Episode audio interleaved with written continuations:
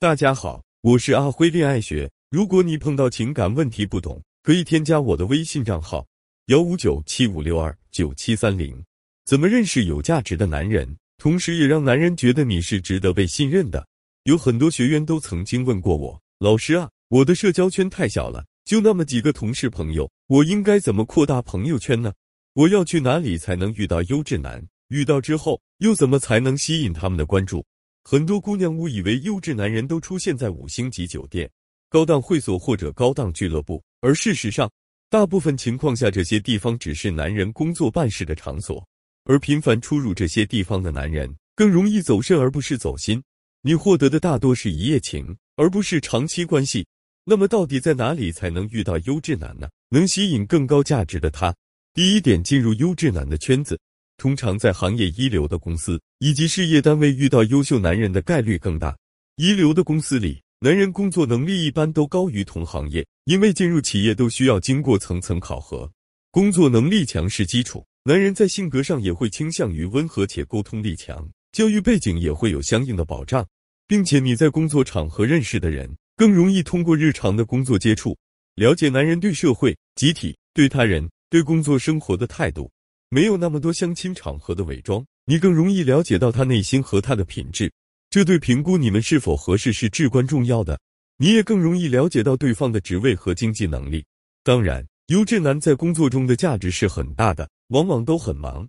如果你还想靠女人天性中的矜持去吸引优质男，不好意思，那是上个年代女生的事了。好货往往会被一窝蜂抢，练就慧眼识珠的本领，于茫茫人海中发现最优质的那股。然后瞄准目标，快速采取行动。那在工作场合怎么能吸引优质男人？不是你表现这也不会那也不会，笨手笨脚引人侧目，或者只是打扮的美美的撒娇卖萌，等着优质男来帮你。恰恰相反，工作场合你的打扮要大方得体，行为举止也要落落大方，要表达出职业和专注。专注就是一种美，男人在专注时最有魅力，同样女人也是。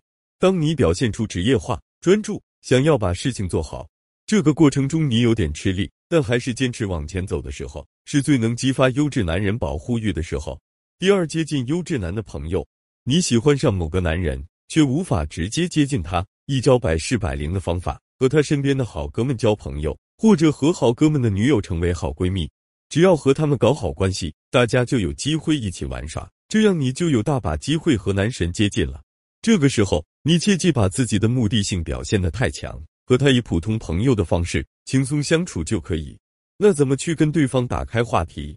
有一种聊天方式是大家最讨厌的，大家都不喜欢问你叫什么名字，你老家在哪，你是干嘛的？这种查户口的聊天方法会让男人感觉非常有威胁感，属于没有安全感的一种聊天方式，而且也是非常无聊的搭讪方法。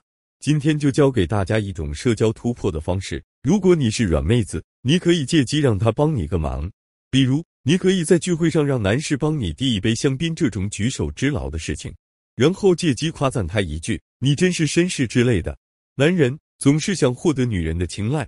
再比如，你还可以在聚会中把你的包包故意放在离你稍远一点的位置上，当一个你看见男人坐到你包包附近时，这个时候你就可以下手了。不好意思，能不能帮我个忙？可以帮我拿下我的包包吗？我想去趟洗手间。